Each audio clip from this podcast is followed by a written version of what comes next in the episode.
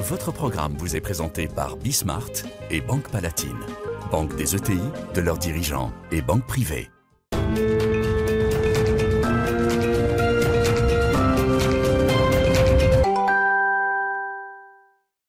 Salut à tous, c'est Bismart. Euh, on est de retour. On est de retour avec, comme euh, on l'a fait d'ailleurs euh, la semaine dernière, comme on le fera régulièrement, avec une émission thématique, une heure, pour essayer d'approfondir un sujet. Alors celui-là, de toute façon, il faudrait sans doute une vie. on en parlera d'ailleurs avec certains de nos invités qui y consacrent leur vie. Donc une heure, on ne va qu'approcher le sujet. Mais la Chine, qu'est-ce qui se passe en ce moment? Est-ce qu'on est sur une nouvelle offensive et une nouvelle dimension politique et diplomatique donnée par le pouvoir chinois, notamment hein, tout ce qu'on raconte autour de la tech et de l'offensive réglementaire autour de la tech. Voilà, on va parler de ça pendant une heure. Évidemment, on poursuivra la conversation de jeudi dernier, l'affrontement avec les États-Unis euh, en fond de sauce. Thématique aussi euh, demain d'ailleurs, hein, si vous pouvez être avec nous, et ce sera autour de l'industrie. Une heure autour des défis, alors de l'industrie française d'ailleurs, hein, euh, en cette rentrée. Allez, c'est parti, c'est Bismart. Votre programme vous est présenté par Bismart et Banque Palatine, banque des ETI, de leurs dirigeants et banque privée.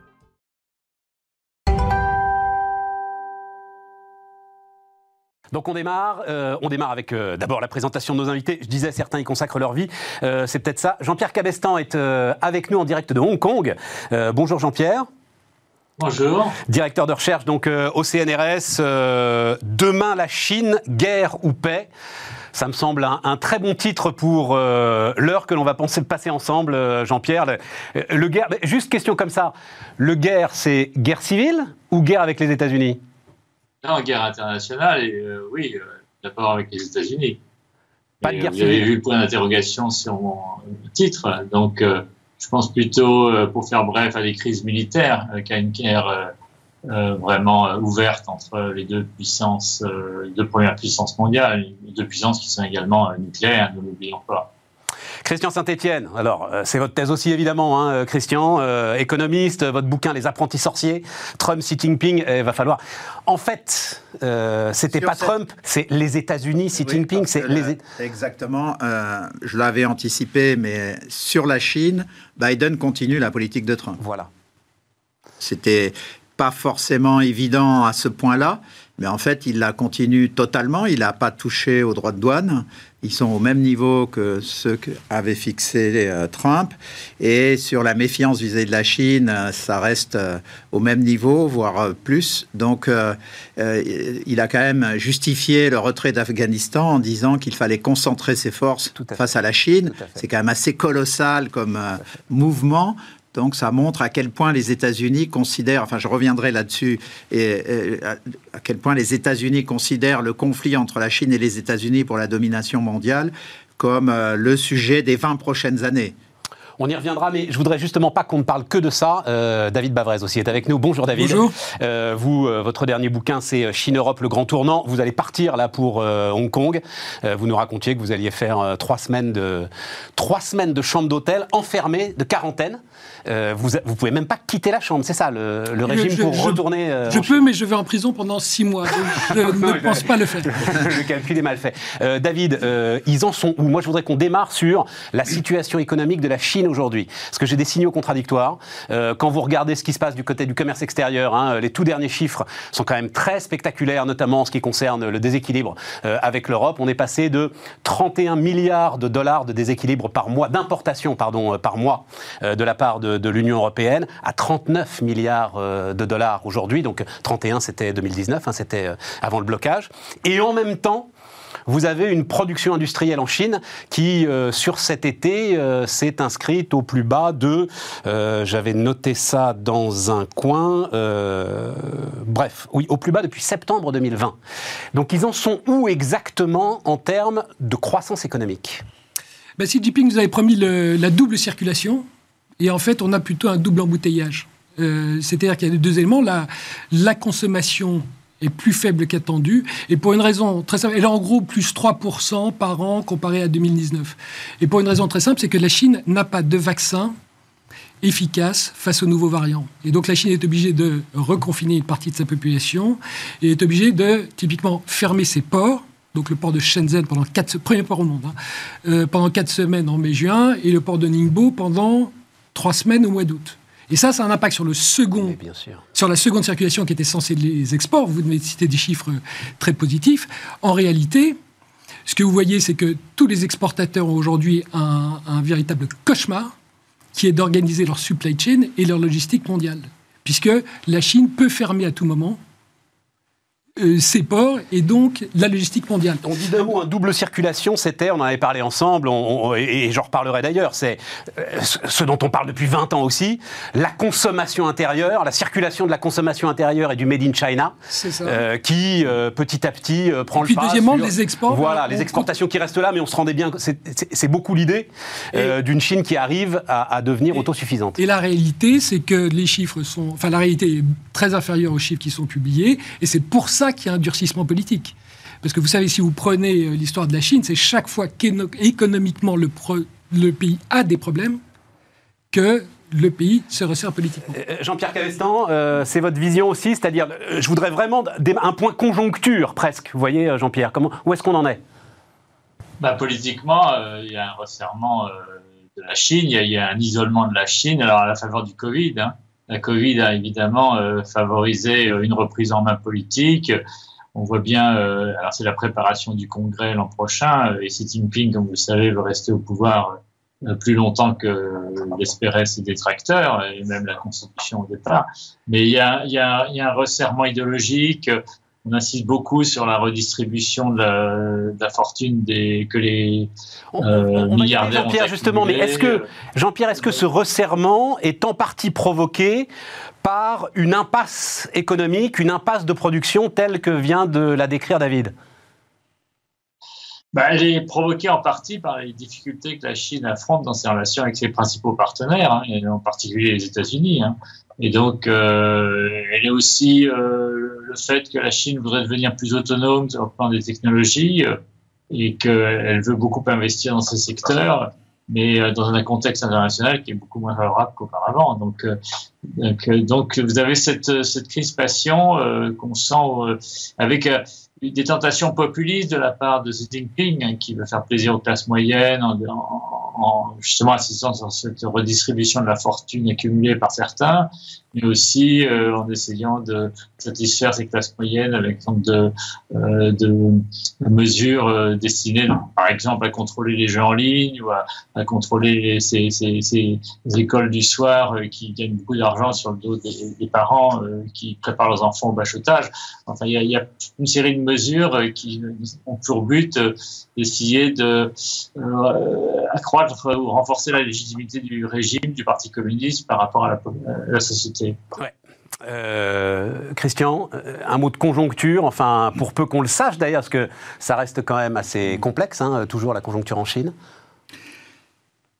La consommation d'électricité, euh, les, productions de ciment et d'acier, qui sont toujours un indicateur euh, significatif, euh, pointent sur un ralentissement qui était de toute façon attendu. La croissance, c'est quoi? C'est la croissance de la population active et de la productivité des travailleurs. Donc, de toute façon, euh, la Chine a marché sur le haut pendant 30 ans, ce qui est, euh, il faut, faut s'en souvenir. hein. Elle, a, elle, a eu, elle a cru à 10% l'an pendant fait. 30 ans. C'était hors norme, mais c'était un colossal rattrapage qui s'expliquait à la fois par les investissements gigantesques des multinationales en Chine et par le basculement euh, d'une part très significative des populations rurales vers les villes. hein. Et au passage, on basculé une population dans l'agriculture à productivité quasi nulle vers deux activités clés qui étaient l'activité de la construction et l'activité de l'industrie. C'était au cœur de la croissance des Trente Glorieuses en France. Tout le même fait. mécanisme. Ben, alors, euh, Et donc, euh, ce qui se passe, c'est qu'à un, moment- voilà, à un moment donné, quand vous n'avez plus de population massive à transférer, quand euh, vous avez des quartiers de ville qui ne sont pas habités parce qu'on a trop construit, et quand euh, l'industrie commence à trouver des difficultés à, à exporter euh, pour les raisons géostratégiques, et qu'en plus la population active commence à décroître, tout cela conduit à un ralentissement qui m'a fait anticiper déjà, je regarde ces questions depuis une dizaine d'années sur la Chine, et déjà il y a dix ans, j'avais anticipé qu'à terme, la croissance chinoise tomberait à 3%. La seule question, c'était à quel moment, puisqu'il déjà il y a 10 ans, on anticipait la baisse de la population active. Donc moi, je pense qu'actuellement, la croissance chinoise n'est pas à 6, mais à 4,5, et qu'elle va tendre, je continue de penser qu'elle va tendre vers 3. Euh, la question, c'est est-ce que le basculement vers 3% de croissance se fait euh, d'ici 3 ans 5 ans ou 7 ans? C'est ça la grande question. vas-y, vas-y, le, euh, le principal problème, c'est le retour de la stagflation. C'est-à-dire, c'est ce qu'il y a de pire économiquement. Il ne faut pas seulement raisonner croissance, il faut raisonner aussi profit. Absolument. Au mois d'août, les coûts font plus 9, l'inflation des coûts plus en 9 en Chine, l'inflation des prix à la consommation plus 1. Donc, toutes les sociétés ont une pression sur leurs marges et non plus de quoi investir et embaucher comme avant. Donc c'est pour ça que vous avez par exemple 15% de chômage chez les jeunes diplômés, qui est quelque chose qu'on n'a pas vu historiquement. Je regardais là, euh, euh, les échos ont fait leur une d'ailleurs là-dessus, euh, donc Evergrande, qui est, quand on regarde un peu ce conglomérat Evergrande, c'est quelque chose d'ahurissant. Il y a tout, il y a, ça, ça, démarre sur de la construction, mais derrière ils font de la voiture électrique, ils font de l'eau minérale, ils font du tourisme, etc.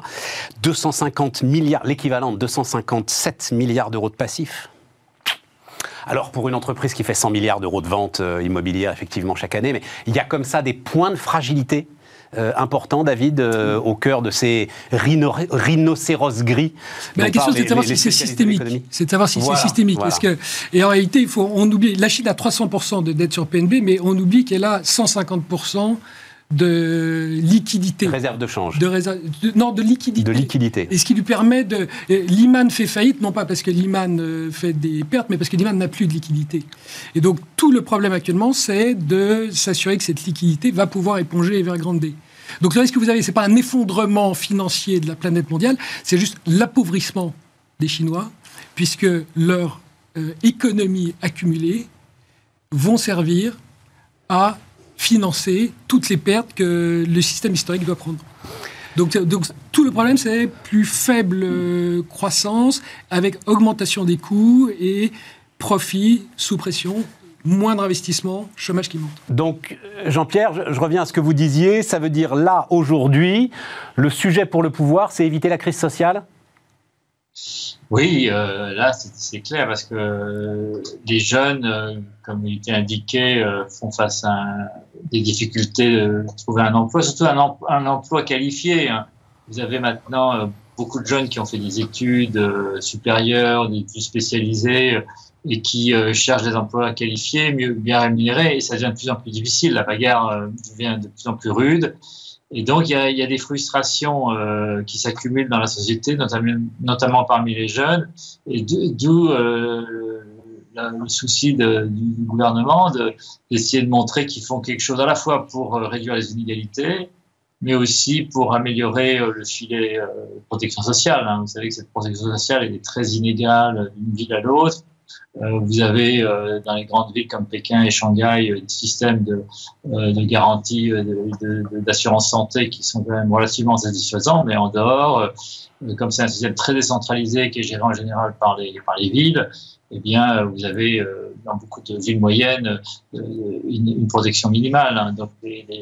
Et ça, c'est un, vrai problème qu'il va falloir gérer à plus long terme. Mais pour l'instant, je crois que ce que j'observe chez les jeunes, c'est que vraiment une, une, perte d'optimisme, hein, si vous voulez, par rapport euh, à leur avenir, à l'économie, et, et euh, plus grande inquiétude, euh, notamment pour s'insérer dans le marché, sur, le marché de l'emploi. attends, juste encore une question à Jean-Pierre. Ça, Jean-Pierre, c'est une rupture, mais pour moi qui regarde ça de loin depuis de très nombreuses années, une rupture incroyable. J'avais l'impression que, justement, au-delà de tout, la Chine était une, enfin, la jeunesse chinoise euh, était une jeunesse euh, optimiste, euh, propre à croquer l'avenir à pleines dents, etc. C'est une rupture à ce point importante? alors je sais pas, je crois que c'est pas une rupture, c'est plutôt une usure, si vous voulez. c'est progressivement l'optimisme a cédé la place à plus de, de questions, d'interrogations et puis et puis aussi d'inquiétudes qui sont dues à, un environnement économique qui est, qui est, moins moins favorable. Les gens qui s'enrichissent il y a 20 ou, ou 30 et qui ont fait fortune hein, sont devenus, évidemment, font l'objet de beaucoup de convoitises et de jalousie parce qu'aujourd'hui, c'est beaucoup plus difficile de, dans ce contexte actuel de voir naître des Jack Ma, des, des et, et autres milliardaires. Et donc, euh, donc le contexte est moins favorable. Alors, ça ne veut pas dire pour autant que cette jeunesse est plus politisée et va se rebeller, comme on l'a vu par exemple il y a quelques années à Hong Kong. On en est encore loin. Les, jeunes restent très loin du politique. C'est peut-être la bonne nouvelle pour le, pour le pouvoir, pour, le, pour le Parti communiste, c'est que les gens sont assez peu politisés. Mais enfin, il y a quand même ce problème social qui va devenir, à mon avis, plus visible dans les années qui viennent. Christian. moi, je voulais euh, demander à Jean-Pierre une confirmation du chiffre que j'ai. Est-ce que vous confirmez, d'après toutes les données que j'ai, que le coût public retraite santé pour la Chine, c'est 8 points de PIB Est-ce que c'est bien l'ordre de grandeur, la politique publique? Euh, Oui, donc c'est pas élevé. Hein. Oui, non, mais c'est de l'ordre de 8, vous êtes d'accord. Donc c'est un point clé. Euh Alors nous, c'est 33, record du monde.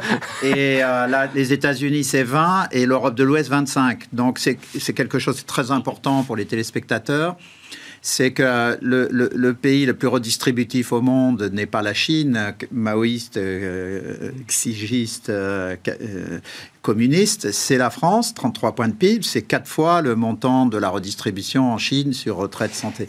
Et, ça veut dire... en retraite, alors, non, pour être tout à fait précis, pour le cas où il y aurait des spécialistes, 33 points de PIB, c'est le coût de la protection sociale dans son ensemble. retraite en France, c'est 14 points de PIB, et la part publique de la santé, c'est plus de 9 points, donc c'est 24 et 9. Euh, non, non, 14 et 9, 23. Donc c'est 23 points à comparer aux 8. Donc c'est trois fois plus. Euh, euh, c'est alors Baudouin Pro à l'époque où il dirigeait BNP Paribas, qui m'avait fait ce dessin,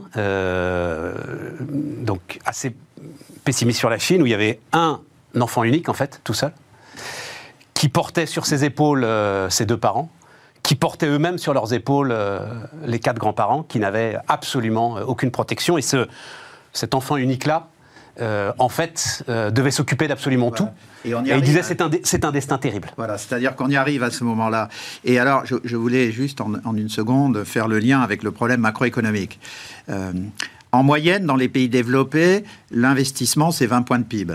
Hein. la totalité de l'investissement, entreprise plus ménage plus État, ça varie entre 20 et, 24 points de PIB.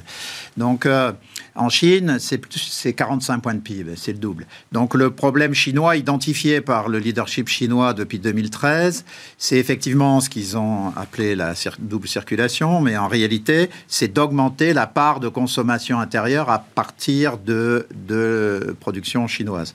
Le problème, c'est que euh, donc si, on investit 20 au lieu de 45, c'est qu'on consomme 80, mais dans les 80, il y a beaucoup de protection sociale, hein, parce que ce n'est pas que négatif la sociale. Le problème, c'est la qualité de la protection sociale. Le problème hein, que j'ai toujours euh, euh, défendu devant vous, Stéphane, c'est pas qu'on ait 33 points de PIB de, protection sociale ou 56 points de PIB de dépenses publiques en 2019. C'est l'efficacité. C'est l'efficacité. Mais sur la Chine. Qu'est-ce que vous voulez dire donc, alors Donc, euh, le problème, c'est comment on bascule.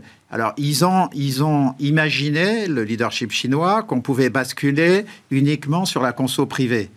Mais le fait qu'ils soient restés à 8 points de PIB montre qu'ils n'ont pas suffisamment perçu qu'il faut aller vers un système de protection sociale généralisé. Comme Jean-Pierre Cabestan le rappelait, il y a quelques villes chinoises où on a un peu de protection sociale, mais ailleurs, c'est très faible. Donc on voit bien qu'ils n'arrivent pas à prendre les décisions qui leur permettrait, par exemple, bah, de passer de 8 à 15. Alors justement, quand euh, Tencent est obligé de verser euh, l'équivalent de 6 milliards de dollars acquis d'ailleurs au budget de la République populaire de Chine, c'est ça, euh, David? Parce qu'on dit ils ont versé, mais on ne sait pas trop à qui et comment ils ont versé. Alibaba, 13 milliards de dollars. C'est euh, justement le début de la constitution d'une caisse de retraite et d'une caisse de solidarité. Au moins pour certains. au moins pour certains, ouais. Euh, non, mais je crois pour revenir au problème, la Chine a le problème de ce qu'on appelle le, le, revenu moyen. vous avez 10 000 dollars de PNB par tête. Et pour augmenter, vous devez passer d'une économie de manufacturing exportateur à une économie de services. Absolument. Et le problème qu'ils ont, c'est que ça arrive au moment du Covid, où le service est forcément digital. Mais ça arrive pas au moment du Covid, euh, David. Non, Ça fait c'est- 10 ans que j'entends parler de ça. Non, non, non, non, mais, non, mais aujourd'hui, ils sont à 10 000 et aujourd'hui, ils doivent passer à l'accélération des services. Et cette accélération se fait à un moment où, et ça, ils ne l'avaient pas prévu, le Covid arrive, donc tous les services sont digitaux. Donc vous avez des groupes qui aujourd'hui sont en perte, mais qui, sur les projections 2023-2025, vont toutes être l'équivalent de GAFA qui gagnent des milliards, voire des dizaines de milliards, et qui donc vont être un État dans l'État. Et que la jeunesse va suivre. Et donc, tout le problème, du, le, le problème ultime Et de la Chine les c'est le contrôle. C'est le contrôle par le Parti communiste qui aujourd'hui sent qu'il perd sa jeunesse. Je vais vous donner un exemple. Une de grandes marques de luxe vient de faire une fantastique opération promotionnelle. 77 millions de vues sur Internet. Le Parti communiste a 80 millions d'adhérents. Si vous êtes à la tête du Parti communiste, et les 77 millions sont que des jeunes, vos 80 millions du parti, il n'y a pas que des jeunes. Et donc vous dites, Ah, C'est très belle image. et donc vous dites, le parti pour les vieux, c'est 1937 à longue marche, on, on vire les Japonais de Chine, donc on doit tout au parti. Notre génération, c'est 40 ans de croissance économique, donc on est d'accord avec le parti. Et le problème qu'a Xi Jinping aujourd'hui, c'est qu'il n'a pas d'histoire à raconter. Parce que la seule histoire qu'il a, c'est l'environnement. Et vous savez que le pic des émissions en Chine, c'est 2030. Donc il a aujourd'hui une période de 10 ans où il dit, mais qu'est-ce que je vais bien pouvoir raconter à ma jeunesse quand je vois bien qu'elle va sur les réseaux sociaux dans un monde qui m'échappe, parce que c'est un monde, un monde virtuel, c'est le métaverse, que je ne contrôle pas du tout, et je vois qu'en plus, il y a une influence occidentale. Et ça, et ça, ça vous explique que dans les mesures, on viendra peut-être aux mesures qui sont prises Ah dans bah, la granularité. C'est que- tout de ce suite, là, justement, offensif sur la tech. Ce qui est très gênant avec nous, c'est que pour nous, c'est que quand vous objectivement vous regardez ces mesures, il y en a qui sont tout à fait justifiées. Parce que les mesures anti-monopole sur Internet, Oui. les mesures contrôle des données, on rêverait de les avoir prises contre les GAFA il y a 10 ans. Oui. Donc là, vous êtes obligé de dire, mais Donc effectivement, il y a, il y a des mesures, il y a l'équivalent de notre RGPD, on va dire ça comme ça. Oui. Il y a des mesures, je découvre ça, je ne crois pas qu'on ait ça nous, mais il, y a des mesures Antitrust. Oui. des mesures surtout, enfin euh, euh, anti-concurrence, c'est-à-dire des logiciels qui aspirent les données de vos concurrents pour euh, faire en sorte que euh, vous ne quittez pas. Enfin bref, Exactement. tout un tas effectivement donc c'est pour ça que c'est pour ça que vous Ce savez. que font Google et, et Facebook tous les jours Voilà. et qu'on aimerait éléments, arrêter. éléments qui sont parfaitement Et légitimes. c'est pour ça que Jack Ma, qui chez nous est perçu comme une énorme victime, vous savez, en Chine, euh, il y a beaucoup, beaucoup de Chinois qui disent il n'a qu'est-ce qu'il mérite. On sait où il est là, euh, Jack Ma Alors non, je ne sais pas. Non Mais il faut que vous ayez sans doute très très loin à la campagne pour le trouver. Donc euh, ça va vous prendre du temps. Vache. Jean-Pierre Cabestan, on, on, on sait où il est, Jack Ma euh, Enfin, il est, il est à Pékin, enfin, il est où à Hangzhou, hein, c'est sa, base. Et euh, il est en Chine, en tout cas. Il ne pas, il est pas, il peut pas quitter la Chine en ce moment. Mais, euh, mais euh, non, je suis tout à fait d'accord avec ce qui vient d'être dit. J'apporterai une petite nuance parce que euh, avec les, justement les grands groupes qui ont des positions monopolistiques comme Alibaba, Tencent et d'autres, euh, le parti a évidemment euh, lancé une offensive. Ben, mais il est aussi obligé de négocier, c'est-à-dire que le parti n'a pas toutes les cartes en main. Si vous prenez le, cas de Alipay, hein, qui est un moyen de paiement euh, très répandu en Chine, qui a été développé par Alibaba, des millions de Chinois dépendent d'Alipay. Donc euh, Xi Jinping ne peut pas du jour au lendemain supprimer ce mode de paiement. hein. Donc euh, il y a une négociation qui se poursuit avec Alibaba. Évidemment, euh, Jack Ma est allé trop loin. Il, est- il a voulu euh, euh, créer une banque sans prendre les risques d'avoir une banque. euh, donc euh, c'est pour ça que ça pouvait pas euh, fonctionner. Mais, je pense que le pouvoir est obligé de faire avec tous ces grands groupes, euh, leur euh, rogner un peu les ailes pour euh, éviter qu'ils se profitent de, de leur position dominante, mais euh, ce qui est bien, bien, bienvenu et bien accueilli par certains segments de la société. Mais euh, pour autant, euh, je pense que ces grands groupes ne vont pas disparaître. Mais ils étaient perçus à un ils- moment comme euh, des armes de conquête au service du pouvoir. Absolument. Comme la fierté de la Chine. Et, et on se rend compte que, en fait, ça n'a peut-être même jamais été le cas, finalement. Alors, je, je parle sous le contrôle de tout le monde et, et notamment Jean-Pierre Cavestan, mais il, y a trois aspects dans ce qu'ils font euh, vis-à-vis de la tech. Il y a les aspects euh, contrôle des données au sens de RGPD, il y a bien l'antitrust, mais il y a quand même un troisième élément qui est que euh, c'est un système totalitaire absolu, hein, qui s'est développé avec notamment le crédit social associé à chaque personne. Et donc euh, là, ils se retrouvaient avec un système où euh, ces grandes entreprises chinoises, donc les BATHX, se retrouvaient, donc Baidu, Alibaba, Tencent, se retrouvaient avec des données sur les Chinois qui étaient plus à jour et plus complètes que les données du Parti communiste sur les Chinois. Donc il y a ce troisième aspect-là aussi dans la reprise en, en main de la tech un aspect que nous ne supporterions pas en Occident. Donc nous voudrions que que Facebook et Google arrêtent de pomper les données de tout le monde. Et effectivement, on peut regretter de ne pas avoir suffisamment pris de mesures contre eux.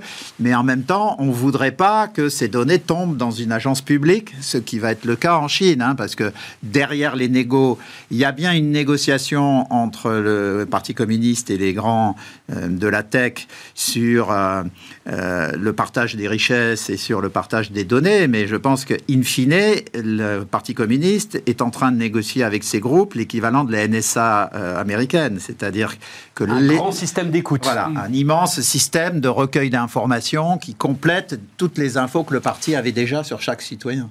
C'est pour ça que quand vous êtes investisseur, un resserrement politique en Chine, on y est habitué. On y a eu droit en 2013 avec la campagne anticorruption, on y a droit en 2018 avec une attaque contre le secteur privé. Et à chaque fois, on s'en est sorti. Donc, euh, la, vraie, la vraie question, c'est qu'il y a une partie des mesures qu'on comprend, celle qu'on vient d'évoquer sur Internet, puis il y a une autre partie de mesures qui sont purement idéologiques, où on dit bah, supprimer l'éducation privée du jour au lendemain, euh, attaquer les divertissements, dire que dans les universités, les LGBT doivent se référencer pour euh, aller à un cours de rééducation mentale, et s'ils ne le font pas, il faut les dénoncer. Là, on a, on a un problème idéologique qui relève du totalitarisme que vous... Oui, mais il s'attaque directement à cette jeunesse qui les inquiète pourtant, dont vous me disiez qu'il les inquiétait. Euh, ben, justement, vous voyez, c'est ça. Et donc, toute l'idée, c'est est-ce que dans les mois qui viennent, ce qu'a dit euh, Jean-Pierre Cabestan, est-ce qu'on va retrouver des contre-pouvoirs qui font qu'il va y avoir un équilibre privé et public qui va être différent précédemment, parce que clairement, Xi a montré qu'il était plus prêt à tolérer ce qui était historiquement, mais on retrouve quand même un équilibre. Et, la Chine peut rester ouverte. Alors, à l'inverse, si on ne retrouve pas l'équilibre, là, il faut se poser une question un peu folle. La Chine a été ouverte de 2001 à 2017, de manière relative, avec les réseaux sociaux, l'OMC. Est-ce qu'il faut s'apprêter à avoir une Chine qui se ferme, non pas pour euh, un an, mais qui se ferme pour 10-15 euh, ans? Euh, euh ah bah alors on posera la question après la pause, mais juste une petite question aussi, euh, Jean-Pierre Cabestan, parce que il y a aussi dans, enfin, des choses qui nous intéressent directement. Sur, je regardais par exemple la pression mise sur Didi, sur les VTC et sur les plateformes de livraison. Il y a une pression mise directement sur ces grosses plateformes pour de meilleures conditions de travail pour l'ensemble de leurs livreurs et l'ensemble de leurs salariés. Très occidental là aussi comme sujet. Bah, justement, c'est le pouvoir de Xi Jinping, il souffle le chaud et le froid. Là, vous avez des mesures sociales euh, qui euh, permettent euh, justement d'attaquer des grands groupes, que ce soit Titi ou, Alibaba, qui font travailler leurs employés dans des conditions qui ne sont pas toujours favorables, hein, et notamment euh, 6 jours par semaine, 12 heures par jour. c'est le slogan de Jack Ma et c'est un slogan qui est maintenant été utilisé par le pouvoir pour essayer à la fois euh, de euh, d'affaiblir ces grands groupes, mais aussi de recueillir un supplément de popularité au sein de la population en disant on est de votre côté, on est du côté des travailleurs, euh, des personnes qui euh, n'ont pas bénéficié autant que ces milliardaires de, de, de la Chine. Et donc euh, c'est aussi un moyen pour Xi Jinping de se préparer au prochain congrès. Hein. Il apparaît comme à la fois un réformateur, mais quelqu'un qui reste euh, proche du peuple et qui montre que le Parti communiste est du côté des, des, personnes euh, les moins avantagés. Mais euh, est-ce que ça va fonctionner? La vraie question, c'est qu'effectivement, euh, le Parti communiste lui-même n'est pas, n'est pas une, si vous voulez, une institution euh, auquel euh, les, jeunes Chinois pensent de manière euh, permanente. Hein. Ils sont, sur, comme le disait David, ils sont sur une, un peu sur une autre planète. Hein. Et donc, le pouvoir, avec sa propagande, tout ce qui veut dire justement ces, offensives contre les, les fan clubs, contre les LGBT, LGBT ou contre tous ces jeunes qui sont maintenant évidemment euh, très très très dépendant de, de, la toile et des jeux en, en, ligne. Euh, c'est pas comme ça que Xi Jinping va recueillir un supplément de popularité auprès de ces jeunes. Mais euh, donc ça c'est vrai, c'est c'est un message contradictoire hein, qu'on que voit Xi Jinping dans la société chinoise. On marque une pause, on se retrouve dans quelques secondes. Votre programme vous est présenté par Bismart et Banque Palatine. banque des ETI, de leurs dirigeants et banque privée.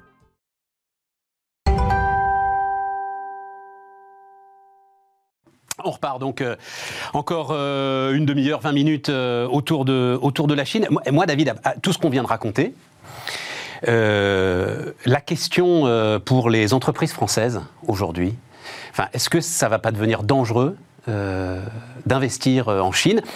On se retrouve alors.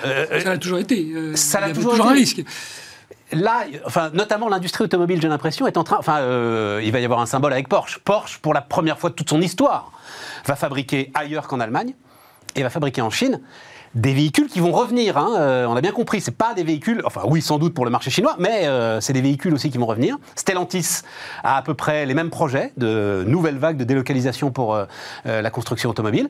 Est-ce qu'ils prennent pas un risque considérable si jamais on est devant l'évolution que vous décrivez d'une Chine qui à un moment va se refermer sur elle-même? Alors moi ma position est peut-être trop optimiste. Hein, mais vas-y, vas-y, vas-y. je pense qu'il n'y a pas une Chine, mais qu'il y a deux Chines. Il y a une Chine qui veut s'ouvrir et une Chine qui veut se fermer. Oui, mais enfin, à un moment, il y, en a qui ont, il y a, il y a un secteur privé. Non, non, et ben, justement, non, c'est ce que vous disait euh, Jean-Pierre Cabestan. Euh, Xi Jinping ne peut pas faire n'importe quoi. Il faut qu'il arrive à combiner accélération d'une industrie de services et contrôle du parti. Mais s'il n'y a pas l'accélération économique, il perd sa jeunesse. Donc on peut pas, il peut pas faire n'importe quoi. C'est tout le monde a des contraintes et il a des contraintes économiques. et le problème qu'on a, nous, c'est que si on refuse de parler à la Chine et si on refuse d'y aller, en fait, on scie la branche de la moitié de la Chine qui veut travailler avec nous, qui est le, service, le secteur privé, et qui ne demande qu'à collaborer avec nous parce qu'il sait très bien qu'il a besoin de notre productivité, de notre technologie. Et à l'inverse, on fait le jeu de la Chine qui veut se fermer, typiquement des apparatchiks qui disent prenez l'accord global sur les investissements du mois de décembre 2020 en Europe. On a mis sept ans à le négocier. Au bout d'un mois, on dit aux Chinois on le déchire parce que euh, vous ne respectez pas les droits de l'homme. Quand vous êtes en Chine, vous dites, bah, la Chine qui veut se fermer, dit, vous voyez bien que ce n'est pas la peine de parler aux Européens. On a discuté pendant sept ans, ils déchirent le truc au bout d'un mois. Et à l'inverse, ceux qui veulent ouvrir la Chine perdent leur argument. Donc moi, mon idée, c'est qu'en fait, c'est très paradoxal toujours avec la Chine, c'est quand la Chine va mal, s'ils prennent toutes ces mesures, c'est parce qu'ils sont sous pression et que l'économie va mal. Et que, c'est, et que c'est précisément maintenant qu'il faut leur parler.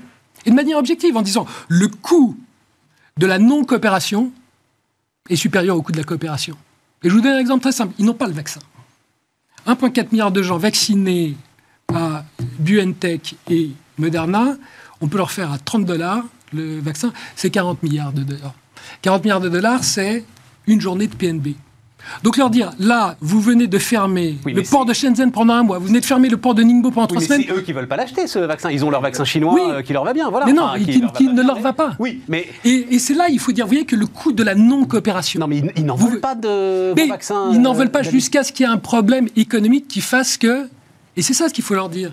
Parce que si vous vous fermez chaque fois que vous êtes fermé. Au Sinovac, dans le reste du monde. il faut le rappeler, chaque fois que vous êtes fermé, vous êtes allé dans le mur. Et ça, il y a plus de la moitié de la Chine, le secteur privé, qui le comprend parfaitement. Et c'est à ces gens-là qu'il faut qu'on donne des arguments de manière.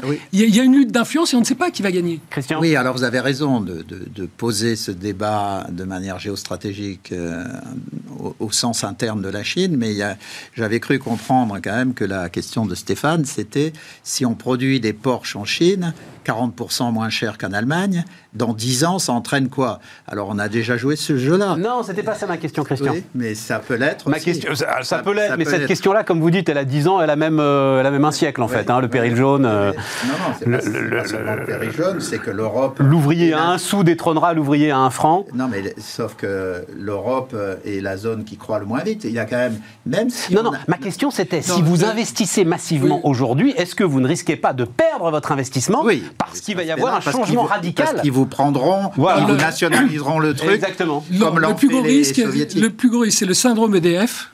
Vous y allez pendant 40 ans, vous construisez le nucléaire et vous ne gagnez pas un centime. Donc le, problème de l'industrie allemande aujourd'hui, de l'automobile, c'est est-ce que je vais être taxé sur mes voitures thermiques pour financer la voiture électrique qui sera chinoise?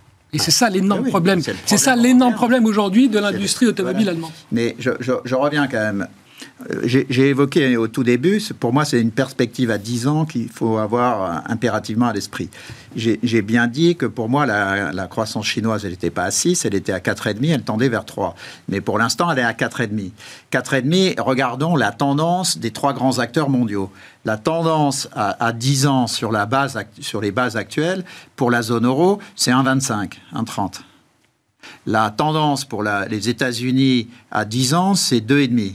2,25 à 2,5. Et la tendance pour l'instant, tant qu'il ne bascule pas du 4,5 à 3, pour les Chinois, c'est 4,5. Donc il faut bien avoir quelque chose dans, le, dans la tête qu'il ne faut jamais oublier. Aujourd'hui, les États-Unis, à l'horizon des dix prochaines années, c'est quand même l'horizon des grands investisseurs, c'est deux fois la croissance de la zone euro, et, et la Chine, ça reste deux fois les États-Unis ou quatre fois la zone euro. Donc on a quand même une grande interrogation sur le moyen terme. Est-ce que la zone euro qui représentait 20 points du PIB mondial euh, il y a 12 ans, qui est déjà tombé à 15 et qui est en train de sortir de l'histoire. La zone euro est en train de sortir de l'histoire, euh, Allemagne comprise. Donc il y a un moment, c'est une question géostratégique que l'Union européenne ne se pose pas, parce qu'elle n'est pas posée comme ça. Mais jusqu'à quel point euh, il faut pas. C'est une question que les Américains se posent. Il ne faut pas créer un grand marché nord-atlantique entre les États-Unis et la zone euro et traiter les questions de croissance et d'échange avec la Chine de manière géostratégique en se disant si on continue de leur transférer les technos, sachant que le, le, préjugé il y a 20 ans, c'était qu'ils étaient assez stupides pour jamais pouvoir nous rattraper. Mm. Ce qu'ils ont montré depuis 20 ans, c'est que non seulement ils peuvent nous rattraper, mais y compris dans les technologies les plus intensives en, savoir-faire, euh, ils sont capables de même de dépasser les Américains. C'est pour ça que Trump a cassé Huawei, c'est parce que Huawei s'était permis d'être meilleur que les Américains en 5G. Et donc, euh, la question, c'est... Euh, c'est une vraie question, je n'ai pas la réponse, mais est-ce qu'il faut vraiment et je pense qu'en revanche, les géostratèges américains se la posent. Est-ce qu'il faut aider la Chine ou la casser? Voilà. Bonne question. Attendez, euh, d'abord, je voudrais le. le J'aimerais bien avoir l'avis de Jean-Pierre sur faut-il faut la casser ou faut-il l'aider? Bon, euh, c'est Christian l'animateur, Jean-Pierre. Vous, vous, répondrez. Allez-y, allez-y. Je ne suis pas économiste, mais ce que je peux dire, c'est qu'il faut protéger nos intérêts.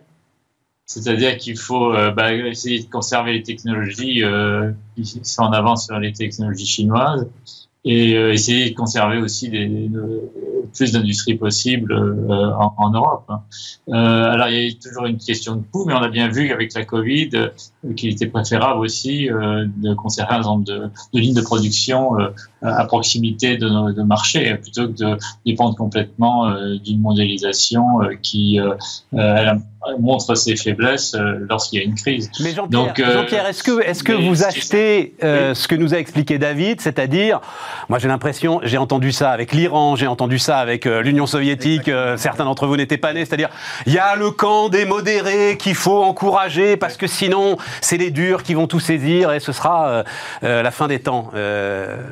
oui, vous, achetez ça, Jean-Pierre? Historiquement, les durs bah, se gavent de ce que, les modérés En fait, le Parti communiste a sa propre logique, hein, qui est de mettre en place un capitalisme d'État où l'État contrôle une grande partie de l'activité économique et où les euh, dans un système dans lequel les entreprises privées sont sous tutelle. Hein. Donc, euh, euh l'autonomie euh, des entreprises privées, elle est relative hein, par rapport à, ce que l'on connaît chez nous. Donc, c'est un système quand même qui est et qui profite des subventions d'État pour euh, notamment dans les secteurs où la Chine veut euh, créer des champions, euh, pour en fait instiller à l'échelle mondiale une forme de concurrence déloyale que l'OMC, évidemment, étant donné la faiblesse de ses règles, a, du mal à combattre. Donc, on, on, et là, c'est un, un, avantage que, dont la Chine, évidemment, tire parti, mais qui, ces 20 dernières années, nous ont beaucoup desservi. Donc, c'est cette situation qu'on a du mal à corriger. Euh, j'ai vu que l'administration Biden voudrait euh, commencer à enquêter sur ces subventions d'État euh, indues qui sont distribuées par le Parti communiste à ses champions nationaux et qui leur permet d'occuper des positions de plus en plus fortes sur la scène mondiale. Donc ça, mais comme quel, quel instrument mettre en place pour essayer de, de, créer un système plus juste de concurrence, c'est on n'a pas on n'a pas forcément la réponse parce qu'on n'a pas on n'a pas les instruments. Maintenant, au sein du pouvoir au sein de la société chinoise, oui, il y a des gens qui sont euh, quand même euh, pour l'ouverture euh, sur l'extérieur. Moi, je le vois à travers mes étudiants, si vous voulez. C'est que ils, se, ils, ils sont peut-être nationalistes pour certains, mais enfin, eux, ils, ils, tablent quand même beaucoup sur une Chine qui est ouverte, qui reste notamment pour tout ce qui est vie quotidienne, les, les, produits de luxe, mais aussi euh, si vous voulez, euh, les divertissements euh, qui. Jean-Pierre, Jean-Pierre, juste question, question, question presque anecdotique, mais la démocratie, c'est pas un sujet pour ces jeunes euh, Pour la plupart des Chinois, ça ne l'est pas. En tout cas, les Chinois du continent. Hein. Ça l'est, ça l'est pour les gens de Hong Kong, ça l'est pour les Taïwanais, mais pour les Chinois du continent, euh, c'est pas une question qui se pose euh, parce que pour deux raisons. D'abord parce que je pense qu'il y a un déficit de culture démocratique en Chine, hein, donc c'est pas une question qui les intéresse. Et les Chinois sont devenus consommateurs, mais ils ne sont pas devenus pour autant citoyens mais euh, aussi parce que bah, y a, y a, le système est, tel que par sa surveillance et moyens de répression euh, que euh, si on s'aventure dans la sphère politique, il y a des coups à prendre, hein. il n'y a pas beaucoup d'avantages à, récupérer. Donc euh, les gens euh, prudents, même les jeunes, restent souvent plus souvent à l'écart de toute de, de, de, la sphère politique et de toute n'essayent pas de d'influencer le pouvoir. Ils savent très bien que de toute façon, le régime est là, il ne va pas changer. Euh, un mot euh, encore, euh, David Sur, le plan économique, pour ceux qui nous écoutent et qui ont des activités en Chine, la, vraie cassure, c'est la stagflation. C'est-à-dire qu'on a eu 20 années de déflation, et maintenant c'est terminé. les salaires augmentaient déjà, mais là, ce sont tous les coûts qui explosent y compris matières premières, y compris logistique. Donc la vraie question, c'est pas est-ce qu'il y aura une croissance, pour moi, c'est est-ce que j'aurai une croissance profitable? Et, ça, c'est l'énorme problème. La stagflation, c'est les années 70, c'est pas Et euh, crise sociale, grève, euh, enfin euh, des choses comme ça. Est-ce que ça, c'est envisageable? Parce que c'est de l'inflation aussi, avec donc des salaires qui vont suivre ou qui vont pas suivre. Enfin, ils vont se retrouver avec des sujets des crises sociales qui sont des grèves. Ils en ont depuis 30 ans. Simplement, elles sont il y a plusieurs dizaines de milliers d'incidents par an. Simplement, c'est toujours contrôlé localement. Ça ne déborde jamais, ça n'arrive jamais dans les médias non plus. La priorité sera donnée à l'augmentation des salaires. Vous avez le salaire minimum qui fait plus 15% cette année dans tout un tas de provinces. Donc le problème, il n'est pas social, il est, est économique. C'est que les entreprises n'auront plus de quoi investir et vous aurez un ralentissement de la montée en gamme. Et la manière dont sont sortis dans les années 70, c'est Bill Gates. C'est la technologie de rupture qui invente l'ordinateur et qui remet de la productivité. Donc en fait, c'est ça le vrai sujet. Si on est en stagflation, là les banques centrales nous disent stagflation, euh, l'augmentation des coûts, c'est juste temporaire. En réalité, quand vous parlez aux patrons, ils vous disent tous ça va prendre beaucoup, beaucoup de temps. Ah, tu parles de ce qui est lié là en ce moment avec les pénuries? Oui. Oui, oui d'accord, d'accord. Oui, d'accord, Qui fait que tout, non, mais parce que le, ça, va être ça le problème de la Chine, c'est comment développer les technologies de rupture pour sortir de la stagflation. Ouais. C'est un problème mondial, hein, mais vous l'avez d'autant plus en Chine. Vous l'avez d'autant plus en Chine parce que. Euh, non, mais moi, je m'interrogeais quand même parce que j'avais pas compris tout à fait. C'est-à-dire que là, il y a une stagflation temporaire au niveau mondial dont on peut discuter de la durée, mais quand même, il y a un, un consensus qu'au moins pour l'Occident, euh, à partir du printemps 2022, ça se calme sérieusement. Exactement. Euh, donc là, vous semblez dire qu'il y a un phénomène de surstagflation interne à la Chine qui serait en partie indépendant de ce phénomène temporaire. Si c'est exact, c'est un sujet absolument euh, lourd, parce qu'à ce moment-là, euh, la, la, question centrale, c'est celle de la compétitivité générale de la Chine. Alors pour l'instant, ça ne se voit pas du tout dans leurs exports. Mais euh, la question, c'est jusqu'à quel point, d'ici cinq ans, ça pourrait contribuer, c'est ma question moi, hein, c'est jusqu'à quel point ce que vous dites pourrait contribuer à la brisure du 4,5 vers le 3. Je pense que tant qu'il est à 4,5, euh, Xi Jinping euh, maintient son contrôle sur le système, d'autant plus qu'il l'a tellement durci, mais euh, à 3, ça devient extrêmement complexe. Alors, il nous reste un quart d'heure, et donc il faut quand même parler de ce qui est le titre de vos livres. Alors, pas vous, David, mais en tout cas, en tout cas, Jean-Pierre et, Christian. Jean-Pierre, donc, quand on dit guerre ou paix, on a quel scénario en tête? C'est-à-dire, on vient là de, de, de donner la liste d'une série de défis pour la Chine.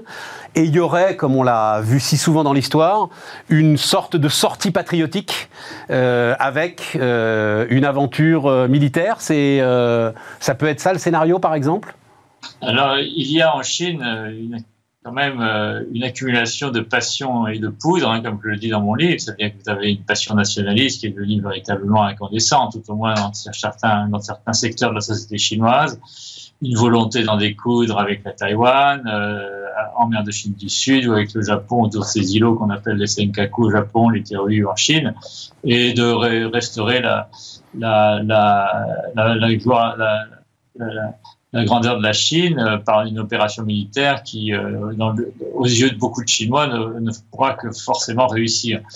Euh, vous avez beaucoup de films de guerre à la télévision qui nourrissent ce patriotisme guerrier et qui, est inquiétant à bien des égards.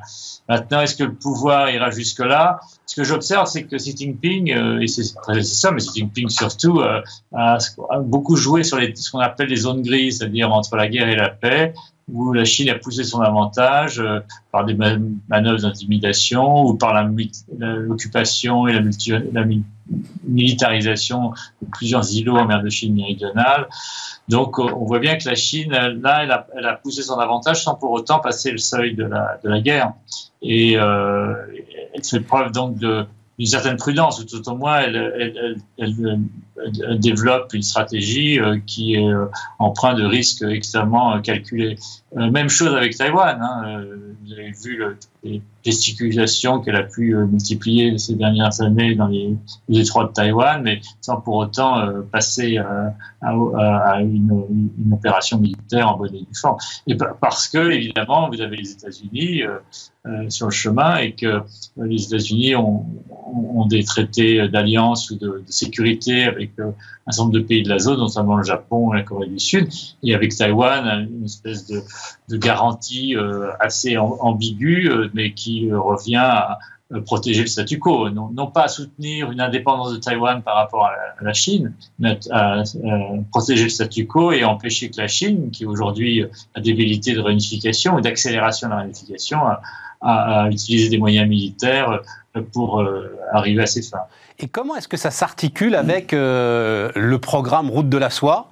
Parce que moi j'avais l'impression que depuis, on va dire, deux ans, ce qui guidait un petit peu euh, les relations internationales de la Chine, c'était au contraire, voilà, les routes de la soie étaient présentées comme les nouvelles routes de la soie, comme la prospérité commune, comme les investissements communs, etc. Donc là aussi, il y a une forme de contradiction. oui, oui, les routes de la soie, c'est destiné au sud. Hein. C'est-à-dire, c'est une manière pour la Chine de, se rallier, de rallier à, sa cause euh, tous les pays du Sud, notamment l'Afrique, mais aussi euh, l'Asie et, l'Amérique latine, euh, pour mieux isoler le Nord, mieux isoler les pays occidentaux et un peu appliquant à l'échelle mondiale un peu ce qu'avait fait Mao à l'échelle de la Chine, c'est-à-dire encercler les villes avec le soutien des campagnes et ainsi asphyxier ou tout au moins euh, mettre fin à la domination occidentale de, des affaires mondiales. Et ça, c'est vraiment le projet chinois. On le sent bien euh, chaque jour euh, dans, sa, dans, dans le, le, duel, si vous voulez, entre la Chine et les États-Unis. C'est ça le véritable enjeu. Hein. C'est de faire en sorte que les États-Unis eh ben, perdent leur statut de première puissance mondiale. Est-ce que pour autant les États-Unis vont céder? Moi, je pense pas. C'est un peu la conclusion de mon livre. Hein. C'est que on, on, est parti dans un plutôt dans une guerre chaude, plutôt vers une guerre froide où, les, deux grandes puissances vont continuer de, se faire face et de, euh, de se concurrencer et parfois de devoir gérer des crises militaires qui, dans lesquelles elles seront impliquées. Christian alors, il va y avoir une guerre froide de plus en plus dure, mais la question, malgré tout, ce que l'on a observé dans l'histoire, c'est que s'il y a un très fort ralentissement de la croissance chinoise, la, la tentative d'une euh, aventure extérieure devient de plus en plus fort. Alors c'est ce que j'avais déjà écrit hein, quand Xi a pris euh, le, pouvoir à vie. Euh, ben, la seule façon de vous sortir du pouvoir à vie, c'est une balle dans la tête. donc, à un moment donné, quand la... solution biologique, il disait pour Castro, les Américains. Donc, quand vous avez des enjeux absolument gigantesques, la tentation de prendre le contrôle de Taïwan devient intéressant. Alors, il y a l'aspect nationaliste, bien sûr, mais pour moi, il y a l'aspect technologique. Euh, euh, Taïwan, c'est 40% euh, des microprocesseurs mondiaux, mais c'est 81% des dernières générations. Or, c'est clé pour le développement militaire, mais aussi pour la recherche des progrès de productivité pour régler le, problème que vous évoquiez précédemment. je vais vous le dire très franchement, moi, comme ça, ça semble inimaginable Alors ça semble L'idée inimaginable. d'une- de, de- de l'armée chinoise débarquant à Taïwan, ça semble inimaginable. Alors ça semble inimaginable. C'est d'un autre siècle. Oui, mais c'est pas forcément la vision euh, des dictatures, ça c'est le premier point. Vous avez une vision, vous vous souvenez, hein, en 1910, toutes les élites européennes considéraient qu'une nouvelle guerre en Europe était inimaginable. C'était exactement le même terme. hein. Donc euh, euh, la, la- la- la question qui se joue, c'est à partir de là, euh, il peut y avoir des dérapages. Donc, quand un moment donné, les Chinois décident effectivement de faire une aventure militaire sur Taïwan, ça semble inimaginable à l'instant T, mais il peut y avoir des dérapages. Alors, le, deuxième point qui m'impressionne, c'est euh, une note qui est sortie du ministère de la Défense de Taïwan euh, la semaine dernière et qui a dit qu'en cas d'attaque chinoise, Taïwan ne pourrait pas résister. Donc, euh, on peut aussi imaginer qu'à un moment donné. personne n'en doute, ça. euh, Non, non, mais, non, Christian, mais ça veut dire, ça veut dire qu'on peut aussi imaginer une opération militaire qui euh, se euh, euh, résolve comme ce qu'on a observé en Afghanistan, c'est-à-dire que l'armée chinoise avance et puis que les autres disent OK, on ne se bat pas. Alors, euh, c'est une grande, une grande interrogation, on ne peut pas y répondre. En Ceci tout cas, c'est le sujet du moment. Quoi. Alors, Pour vous, il n'y a pas de doute. moi, moi, à ce moment-là, la question qui se pose, euh, donc on voit qu'on est face à un univers de possibles multiples, mais la question qui se pose pour moi, vraiment, vraiment, c'est jusqu'à quel point, euh, dans le stade actuel des choses, les Américains pourraient tolérer que euh, Xi prenne le contrôle de l'industrie des microprocesseurs de Taïwan. En fait, c'est ça la seule vraie question géopolitique. Et donc là, Donc ça veut dire que les Taïwanais vont commencer à s'inquiéter fort en 2025, quand euh, l'industrie américaine des microprocesseurs sera montée en puissance. mais moi je pense que la raison, les usines qu'il faut. Et... Non, non, mais justement, la première, la première euh, si vous voulez, mais vous, vous venez de dire ce que j'ai dit récemment.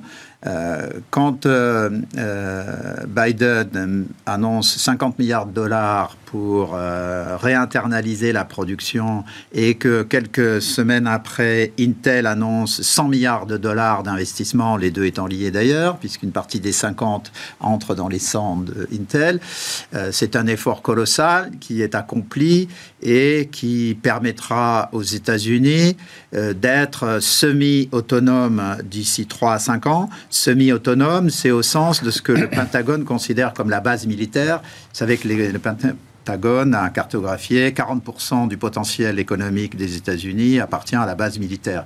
Donc au- aussi longtemps que la base militaire, d'ici 3 à 5 ans, est totalement autonome en approvisionnement de microprocesseurs, euh, à ce moment-là, vous avez une semi-autonomie des États-Unis euh, vis-à-vis vis-à-vis de la Chine. Mais je, je- je continue juste une seconde. Ouais, une seconde. Alors, vous avez eu des études qui ont été menées, euh, et puis le livre de 2017 euh, sur euh, Thucydide, qui montre que si les Américains voulaient protéger Taïwan en envoyant des marines, s'il faut en envoyer un million et demi, on peut avoir 800 000 morts, et le chapitre se terminait par on va pas sacrifier 800 000 gamins. Mais en, en revanche, si la Chine intervient et que Ta- Taïwan, là aussi, ça sera incident contre incident, je pense qu'une destruction militaire du potentiel de euh, microprocesseurs taïwanais par les Américains au moment d'une attaque de la Chine, c'est quelque chose qui est, à mon avis, cartographié. David. Non, mais l'art de la guerre, c'est l'art de la guerre, c'est de pas faire la guerre. Donc, euh, moi, moi, je crois pas à la guerre froide, je crois à la paix froide. C'est-à-dire la guerre est impossible et la paix est improbable. C'est l'inverse de 1947. Donc, en fait, euh, moi, moi, je crois, que ça fait 20 ans qu'on sous-estime la Chine qui s'ouvre. Et il ne faudrait pas qu'on surestime, pour les 20 prochaines années, une Chine qui se ferme. Et on l'a vu il y a 15 jours à Hong Kong, où la Chine a voulu imposer à Hong Kong la loi anti-sanctions contre les sanctions américaines, et les, toute la communauté des banques a dit, mais si vous nous forcez à choisir entre les États-Unis et la Chine, il va de soi qu'on ne peut pas se couper du dollar. Attends, David, il faut expliquer ça. Loi anti-sanction, c'est-à-dire les banques qui travaillent à Hong Kong n'auraient plus eu. le- C'est-à-dire que si vous êtes une entreprise et que vous suivez des sanctions contre la Chine, eh bien, je peux saisir vos actifs en Chine. Et donc, cette loi s'applique à la Chine continentale et les Chinois voulaient qu'elle s'applique également à Hong Kong. Ce qui fait que toutes pour les les banques. grandes banques internationales. Bah, donc, toutes les grandes banques qui sont par définition obligées de suivre les sanctions américaines auraient vu tous leurs actifs en Chine potentiellement saisis. Et donc, l'ensemble de la communauté financière de Hong Kong a dit aux Chinois Mais ça, vous ne pouvez pas. Si vous faites ça, on part tous de Hong Kong. Ouais, c'est ça. Ce que les banques canadiennes ont déjà fait. Ouais, en disant On ne prend pas le risque. Ouais, c'est ça. Donc, aujourd'hui, ce sont les États-Unis qui gagnent. Et c'est la Chine qui perd.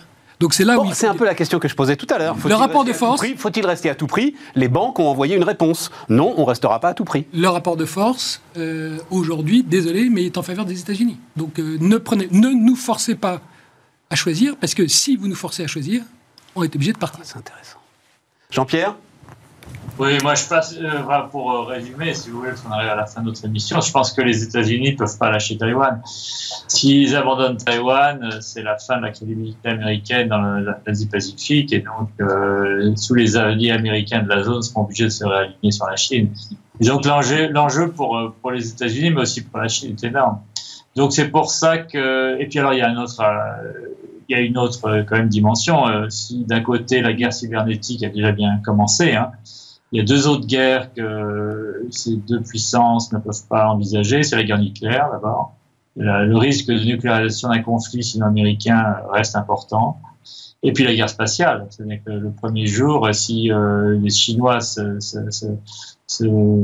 ont pour projet de neutraliser les satellites américains, le lendemain, c'est les satellites chinois qui sont neutralisés. Les Américains lancent 50 satellites qu'ils ont en réserve dans leur, dans leur hangar. Donc, euh, euh, et là, le- le- l'espace est à nouveau contrôlé par les Américains. Donc, si vous voulez, il y a une espèce de, euh, d'équilibre de la terreur qui force à la fois les Chinois et les Américains à faire attention, mais qui empêche les Chinois, à mon avis, d'aller au-delà d'un incident militaire et donc d'une crise militaire qui peut apporter certains avantages à la Chine en accroissant la pression sur Taïwan, en leur faisant peur, euh, les empêchant d'aller trop loin dans, leur volonté d'indépendance. Mais pour autant, je pense pas qu'ils puissent euh, forcer les Taïwanais à s'unifier euh, contre leur gré à, la République populaire de Chine. Moi, ce qui me. Effectivement, on a, il nous reste deux minutes. On a le temps de dire des choses quand même en deux minutes. Ce qui me passionne dans tout ce que vous m'avez appris, c'est le champ de contraintes considérable finalement dans lequel évolue. Euh, celui qui Non, mais- est peut-être euh, aujourd'hui l'homme le plus puissant du monde, c'est-à-dire Xi Jinping. Quoi. On a cette vue monolithique de la Chine, et c'est faux. Il y a, il y a- quand je dis qu'il y a deux Chines, il y en a beaucoup plus, mais il y a au moins deux Chines. Et donc, Nord de même qu'ils nous divisent tous les jours, bah, essayons de les diviser. Oui, mais en même temps, les contraintes dont on parle, elles sont massives. Mais à un moment donné, euh, prendre une décision qui peut sembler irrationnelle aujourd'hui pour sortir de ce, ce champ de contraintes, c'est quelque chose qui est envisageable. Ah, c'est ce que l'histoire nous a Et montré à voilà, de nombreuses reprises, à absolument. De nombreuses reprises. Et ça, le sujet, c'est y a-t-il les contre-pouvoirs nécessaires au sein de l'appareil euh, de prise de décision Ben parce chinois fait, pour empêcher ça? Non, il contrôle totalement l'appareil militaire. Il n'arrête pas de nettoyer, nettoyer sur nettoyage du, du commandement militaire chinois.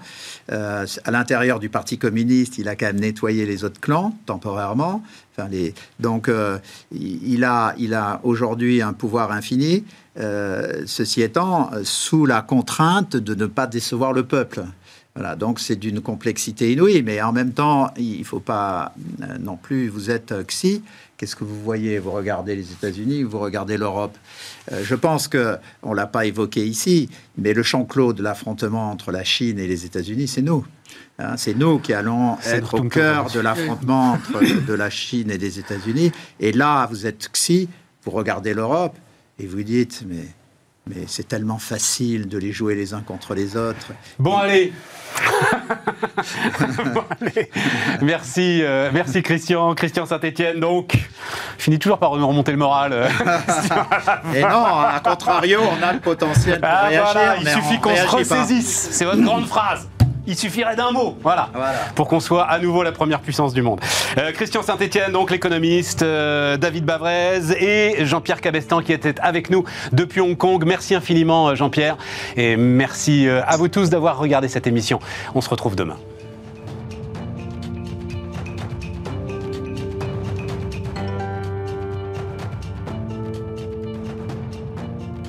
Votre programme vous a été présenté par Bismart et Banque Palatine, banque des ETI, de leurs dirigeants et banque privée.